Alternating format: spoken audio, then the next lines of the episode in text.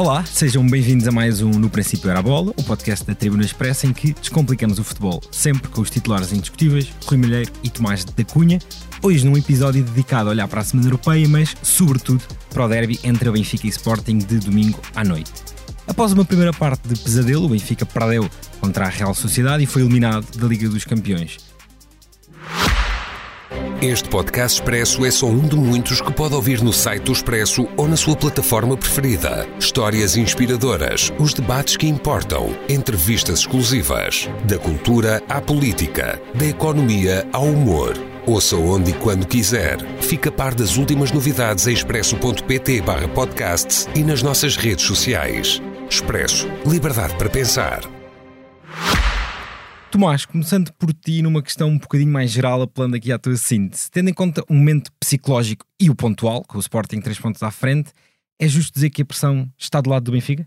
Olá Pedro, olá Rui e uh, olá a todos. Tomás, com Pedro. um pedido de desculpas por uh, esta voz, o inverno já anda aí, mas penso que dá para perceber perfeitamente. Consequências, consequências da Semana Europeia. Consequências da. Semana Europeia, é verdade. Isso mesmo. Quanto ao derby, claramente o Benfica entra mais pressionado e em concreto Roger Schmidt entra mais pressionado. Penso que, um, e, e falámos disso no episódio de, de segunda-feira, ia ser posto à prova o sistema de três centrais neste compromisso com a Real Sociedade e na antecâmara do Sporting, mas os sinais foram tão negativos na deslocação ao País Basco que não sei sinceramente se o treinador do Benfica vai utilizar eh, o sistema de três centrais, porque eh, a equipa demonstrou uma incapacidade tática e, e também individual do ponto de vista da acomodação nas funções, e aqui estou a pensar sobretudo nos casos de João Neves e de Auschwitz, os laterais desses, eh, ou alas se preferirem, desse sistema de três centrais que o Benfica tem utilizado e depois também a incapacidade ofensiva na ligação entre setores, sobretudo eh, a falta de harmonia no ataque, que já tínhamos eh, eh, discutido na- no último episódio, e também eh, a forma como os médios não conseguem aproximar-se eh, do ataque. Por isso, abre-se depois uma dúvida, eh, não só no sistema, mas também nas peças que Roger Schmidt vai trazer a jogo.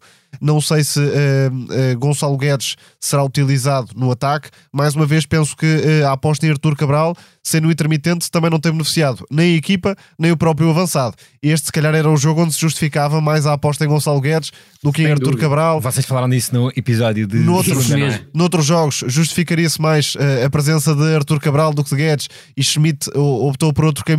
A verdade é que, do ponto de vista coletivo, o Benfica não está confortável.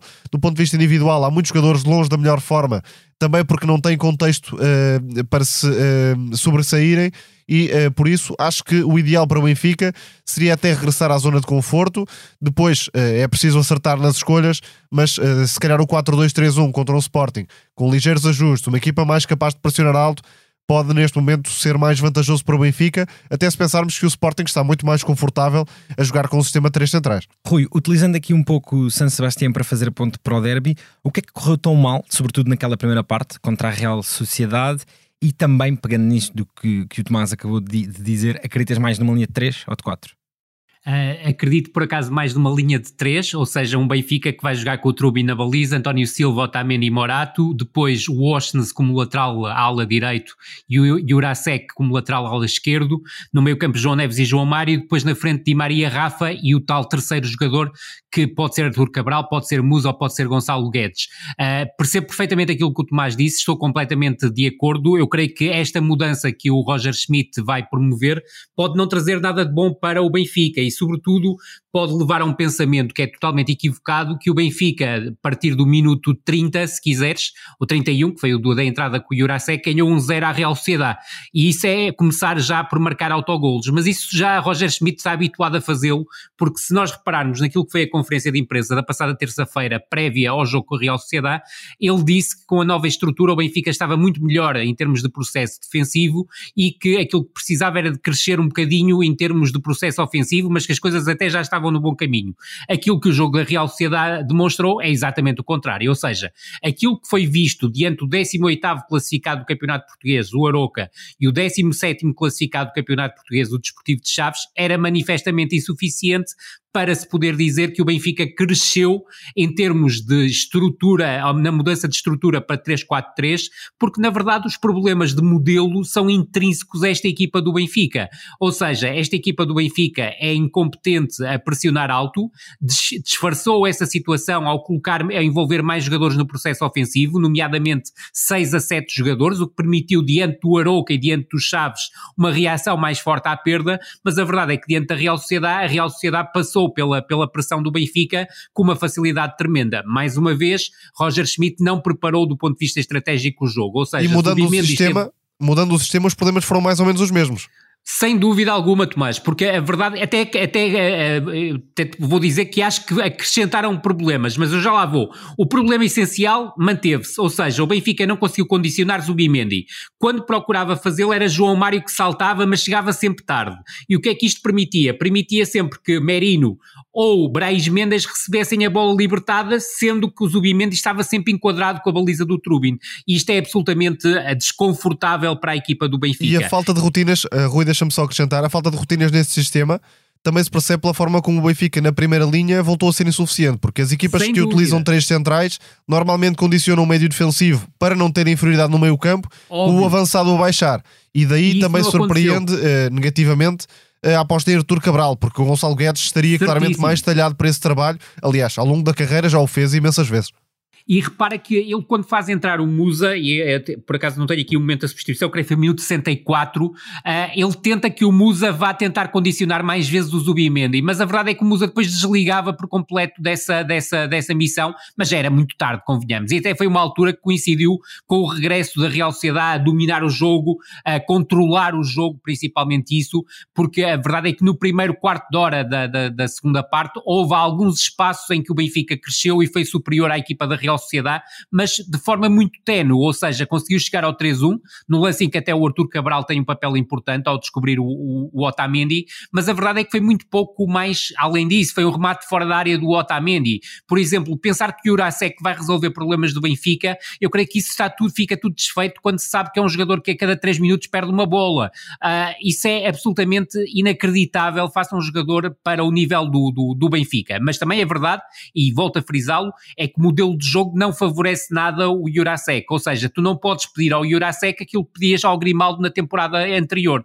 Portanto, para o Jurasek poder servir o Benfica em alguma coisa, precisa de espaços para prescrutar. E a verdade é que, mesmo com espaços para prescrutar, tem dificuldades na tomada de decisão. Se quiseres, o QI futebolístico do Jurasek é bastante baixo e, obviamente, está muito longe de justificar os 14 milhões. Mas, voltando àquilo que o Tomás dizia, para além desse problema, que era, foi o problema central do Benfica Real Sociedade, houve outro problema que acresceu a esta formação do Benfica na primeira parte, que foi a incapacidade que a linha de 5 do Benfica teve para encaixar no tridente da frente da Real Sociedade. Ou seja, Oyar Zabal jogava como falso 9, o Otamendi saía muitas vezes e desalinhava a última linha, o Cubo e o Barrenetcheia a partir dos corredores laterais criavam dúvidas sobre o lateral ou o central, quem é que ia ao jogador, e muitas vezes ia ao lateral e o central ficava perdido. E a verdade é que com isto a equipa da Real Sociedade, mesmo jogando do ponto de vista teórico, num 3 contra 5 face à última linha do Benfica,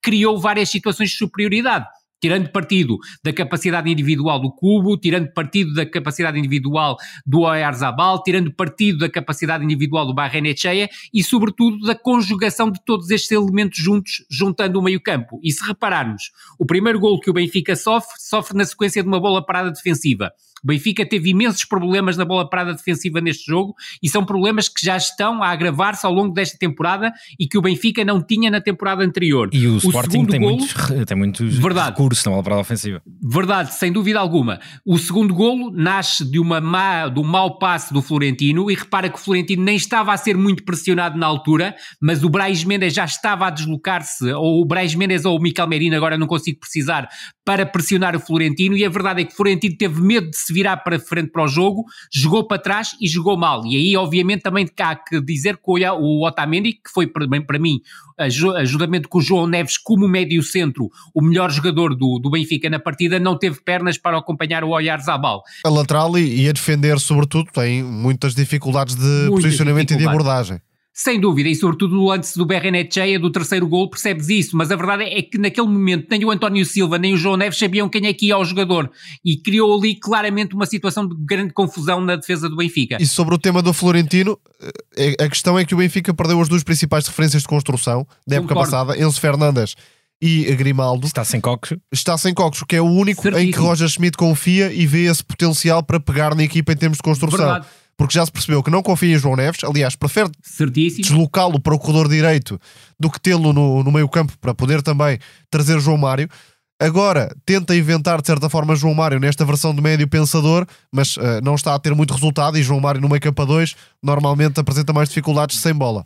E a verdade, Tomás, é que o João, o João Mário, por muita qualidade técnica que tem, e tem, a, a verdade é que em termos de ritmo de jogo não consegue acompanhar o, o ritmo de jogo de uma equipa como a Real Sociedade. Exato, e ao longo ah, dos últimos anos, por muito que se calhar há 10 anos imaginássemos João Mário como esse médio construtor, há muito tempo que não o tem sido. De todo, aliás, é um jogador que nunca tem uma dimensão de risco eh, no passe. É um jogador que guarda muito bem a bola, associa-se muito bem, mas não é propriamente um criador de, de jogo e de ligação.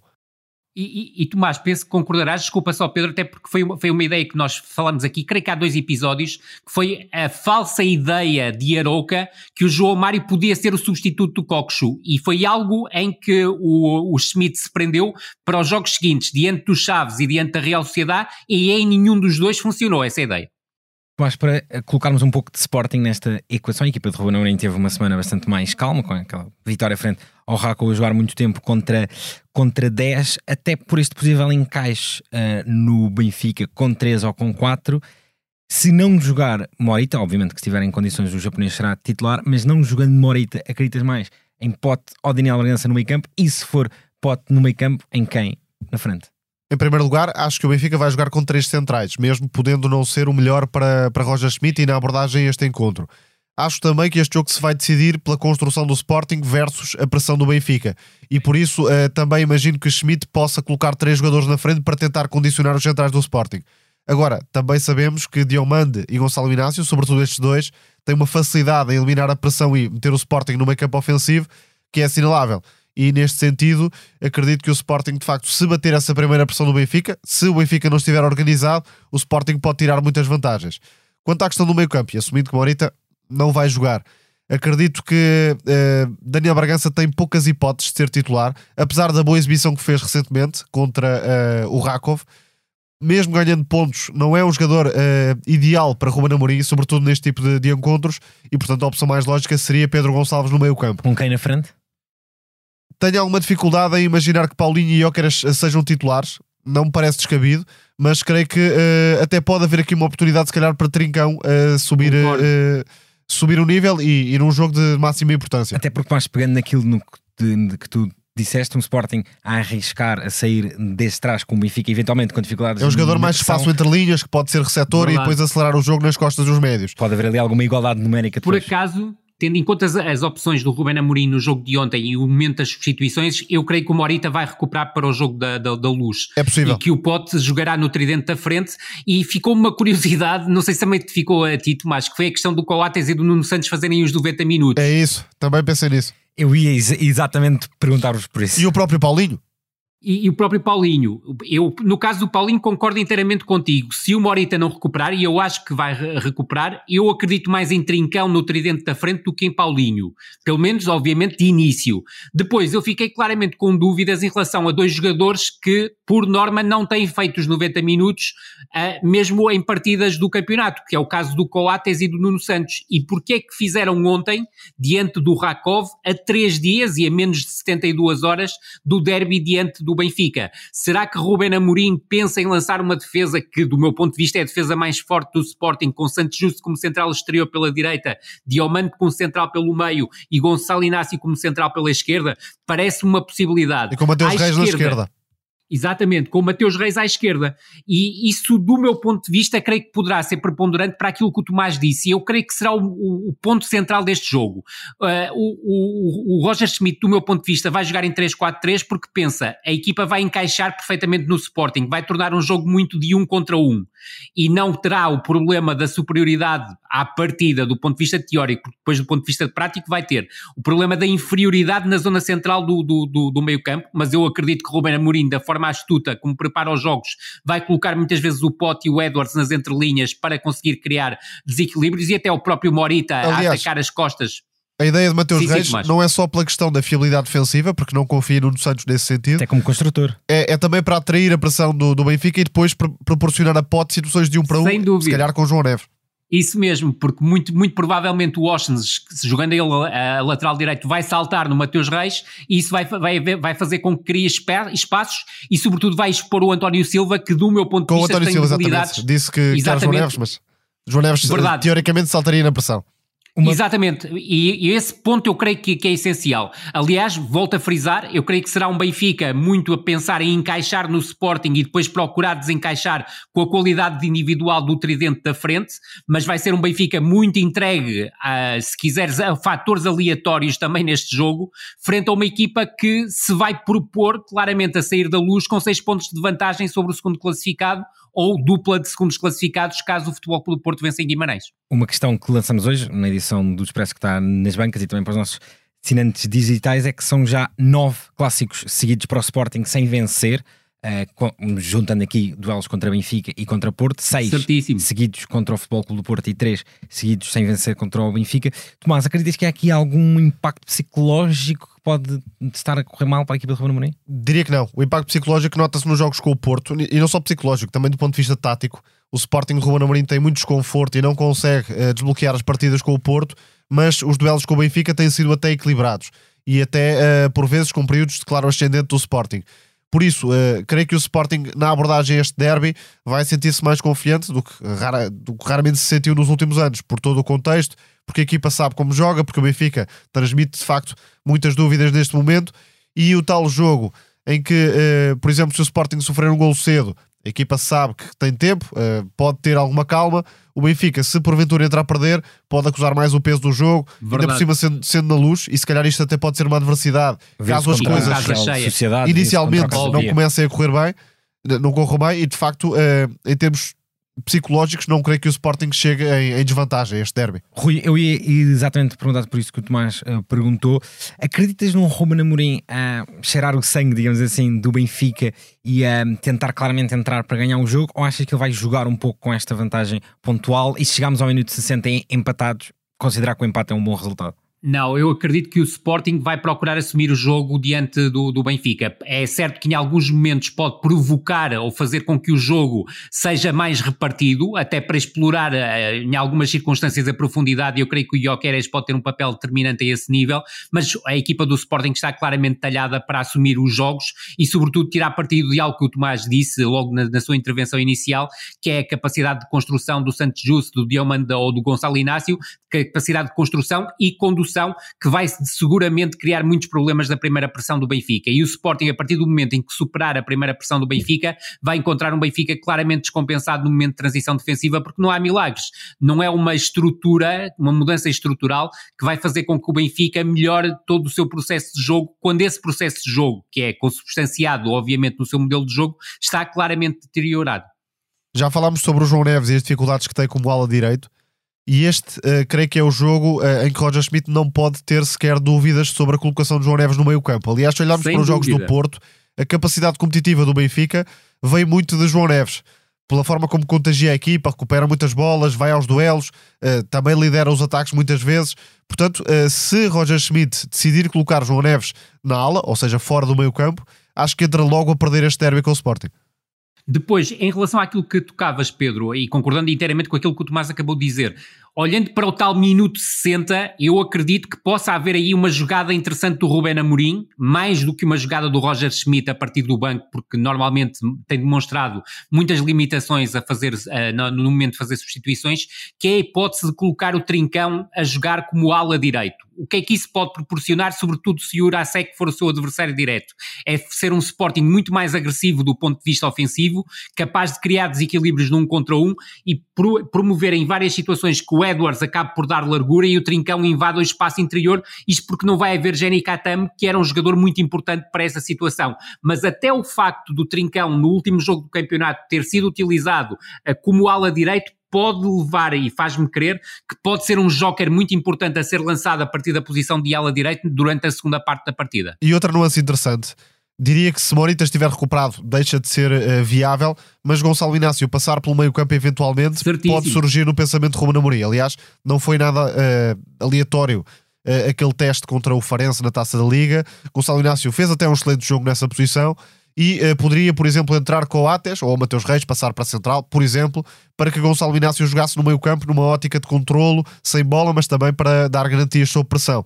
Portanto, e pode acontecer no decurso do jogo também, Tomás. Pode, mas diria que se Morita uh, estiver apto, é mais difícil que venha a acontecer. Sem dúvida, não acontecerá. Não acontecerá.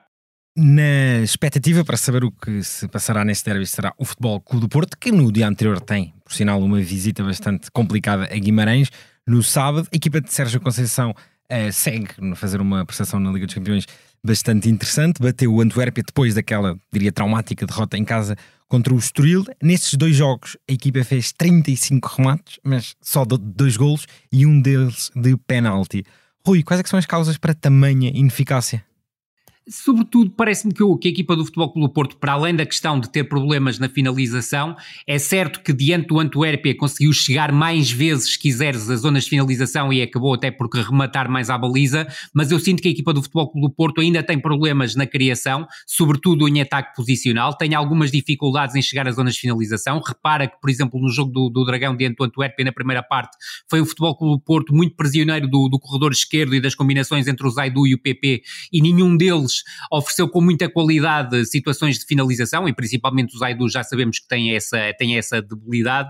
Uh, e parece-me sobretudo uma equipa que ainda está refém da ausência do Galeno, tal como falamos no último podcast, porque a equipa depende muito do ataque à profundidade do Galeno para chegar mais vezes e com mais contundência também às zonas de finalização, seja em ataque posicional, seja sobretudo na metamorfose da transição ofensiva em contra-ataque. Acredito que o jogo diante do Vitória Sport Clube seja uma verdadeira final para o Futebol Clube do Porto, será a resposta adiante, à derrota diante do Estoril, já teve uma primeira parte diante do Antuérpia em que o Futebol Clube Porto vence por 2-0, mas não se pode dizer, apesar de, da, da vitória ser inteiramente justa por parte do Futebol Clube do Porto, que o Futebol Clube do Porto tenha conseguido controlar o jogo. Repara que ao minuto 89 o Antuérpia teve uma hipótese uh, tremenda de fazer o, o 1 a 1 Conceição e isso que criaria... Se, se pôs a jeito, não é? Verdade. E, e, e há sempre aspecto... aquela uh, falha de David Carmo, tem sido incontornável Verdade. nos últimos jogos. Verdade, mas eh, parece-me que uh, o, o, Sérgio Conceição vai manter a confiança no David Carmo. Agora há um problema, é que o David Carmo praticamente em todos os jogos vê um cartão amarelo e esse aspecto também São poderá ser na temporada. Exatamente, poderá ser prescrutado pela equipa do, do Vitória Sport Clube que, e convém isso salientar, passou de, de, Santos e Velas no balneário com o Paulo Turra para um modelo de jogo bem dirigido por parte do Álvaro Pacheco. É certo que é uma equipa que ainda está a crescer, que eu creio que vai render muito mais, uh, muito provavelmente a partir de dezembro, janeiro, e vamos ver também se resolve um problema que me parece um problema importante, é que o Bruno Gaspar estava a atravessar o seu melhor momento desde o regresso a Guimarães, lesionou-se no último jogo, está em dúvida para a recepção diante do Futebol Clube do Porto, e Miguel Maga não consegue oferecer nem do ponto de vista ofensivo, nem do Porto, do, nem do ponto de vista defensivo, o mesmo que Bruno Gaspar consegue oferecer. Estamos a gravar na uh, sexta-feira, dia 10, e a atualidade impera. O Sporting Braga acabou de renovar com o Artur Jorge até 2025. Tomás, a equipa uh, foi jogar ao palco dos sonhos do Santiago Bernabéu, teve a oportunidade para sair na frente. Lunin defendeu o penalti de Álvaro Jaló, mas mais uma vez, apesar da enorme qualidade de Rodrigo Vinícius Ibrahim, algo com o qual o Sporting Braga não se enfrentará todos os dias, as dificuldades da defesa do Braga voltaram a ser evidentes. Sim, desta vez até me pareceu uma boa leitura uh, estratégica de Artur Jorge. Mudou o posicionamento de Vitor Carvalho, sendo central a mesma, mas descaindo mais para a direita, para tentar direita. controlar as desmarcações, sobretudo Vinícius Júnior, mas acabou por ser Rodrigo a entrar aí no primeiro gol do Real Madrid mas aquilo que se destaca dos primeiros 25 minutos, sobretudo do Braga, é a capacidade de ter bola, jogar-se eh, contra a pressão merenga, que não era propriamente muito eficaz. Com o João Motinho. Com o João Motinho também, que fez um grande jogo, sempre criterioso com bola. fica claro na memória aquele penalti falhado, porque se o Braga uh, marca, desde logo tinha um momento único e depois poderia uh, aproveitar de alguma forma para crescer ainda mais no Bernabéu. Depois, a certa altura, o Real Madrid passou a ter mais facilidade em trocar a bola com os médios. Genial Tony Kroos, muita mobilidade na frente. Brahim Dias a ultrapassar adversários em condução e no dribble. Grande jogo. Grande jogo Brahim Dias, também a, o entendimento, a, a genialidade de Vinícius Júnior e de Rodrigo, sobretudo na segunda parte. E aí, ao contrário do que aconteceu na primeira etapa, creio que Arthur Jorge demorou muito a ajudar a equipa. Pedia-se um terceiro médio, pedia-se outro controle da zona central. Não é um caso virgem, acontece muitas vezes eh, ao Sporting de Braga esta incapacidade na transição defensiva. Claro, contra jogadores daquele nível ainda se notam mais. E dos centrais também, mas desta vez acabam por uh, sair desculpados, tendo em conta que estavam a levar muitas vezes uh, com os homens do Real Madrid de frente. E aí, Sem claro, nota-se ainda mais a qualidade de Vini Júnior e de Rodrigo. Esperava mais de Arthur Jorge na segunda parte, porque a equipa estava muito perto de sofrer o segundo golo. Uh, Pedia-se claramente uma intervenção rápida do treinador do Braga, não aconteceu. Não é de todo um jogo marcando pela negativa, mas fica a sensação de que em certos momentos, individualmente no penalti e no início da segunda parte, com uh, trabalho tático, podia ter dado para um bocadinho melhor. Não sei se ficaste com essa sensação, ele preparava-se para mexer na equipa quando estava a perder por 1 a 0 e acaba por fazer substituições depois de sofrer os dois 5 gols. 5 ou 6 minutos depois, e entretanto já estava 3 0 Exatamente. É verdade. Exatamente. Dois gols de rajada que praticamente. Muitos erros na construção também, que estavam a dar oportunidades de contra-ataque ao Real Madrid. Acabaram com as ambições do Sporting Braga.